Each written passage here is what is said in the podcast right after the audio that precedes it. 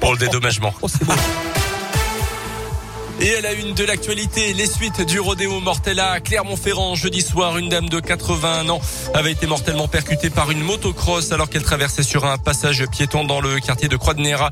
Le pilote de la moto âgé de 19 ans a été mis en examen et placé en détention provisoire pour homicide involontaire d'après la montagne.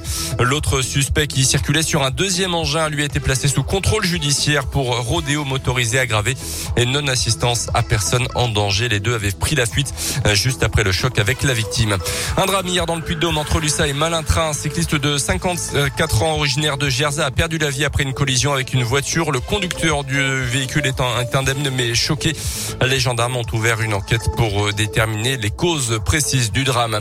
Attention à ces ralentissements possibles dans le secteur du pont de Bellerive aujourd'hui à Vichy. Le pont sera inspecté dans ses moindres détails toute la journée. Une procédure habituelle qui revient tous les six ans pour vérifier l'état de la structure du pont. Un alternat de circulation est mis en place dès maintenant jusqu'à 16h30. Soyez prudents donc si vous arrivez dans ce secteur. Dans l'actu également, cette bonne nouvelle pour les demandeurs d'emploi. La société Facebook prévoit d'embaucher 10 000 personnes dans les cinq prochaines années en Europe.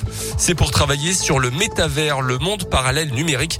Pour l'instant, on ne sait pas vraiment à quoi correspondent ces jobs ni où ils seront situés. Le début ce lundi des états généraux de la justice. Plusieurs réformes attendues dans les prochains mois. Les travaux seront pilotés par une commission indépendante présidée par Jean-Marc Sauvé, le président de la commission d'enquête sur les abus sexuels sur mineurs dans l'église. Les propositions concernant la justice seront remises au mois de février. L'odeur de la victoire flotte à nouveau enfin sur le stade Montpied.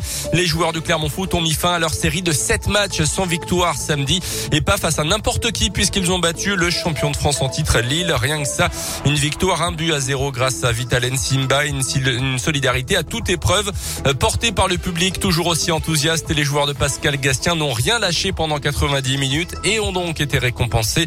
Alors ce match contre Lille peut-il servir de déclic et de référence pour la suite de la saison? La réponse de l'entraîneur du Clermont Foot, Pascal Gastien. Oui, au niveau, au niveau collectif, certainement.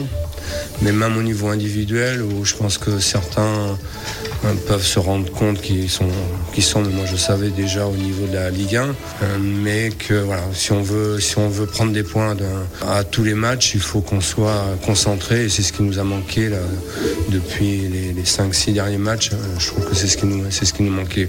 On manquait un petit peu d'engagement. Là aujourd'hui, on a, fait ce qu'il fallait. Peut-être qu'ils auraient pu revenir à un moment donné, mais c'était dur de, de nous marquer un but aujourd'hui. Et grâce à cette victoire, le Clermont Foot est 14e au classement à 7 points de la place de barragiste. Prochain rendez-vous samedi à Nantes. À noter en rugby la courte victoire de la SM. Enfin, la première à l'extérieur de la saison, 22 à 20 à Montpellier. Clermont qui recevra Paul le week-end prochain.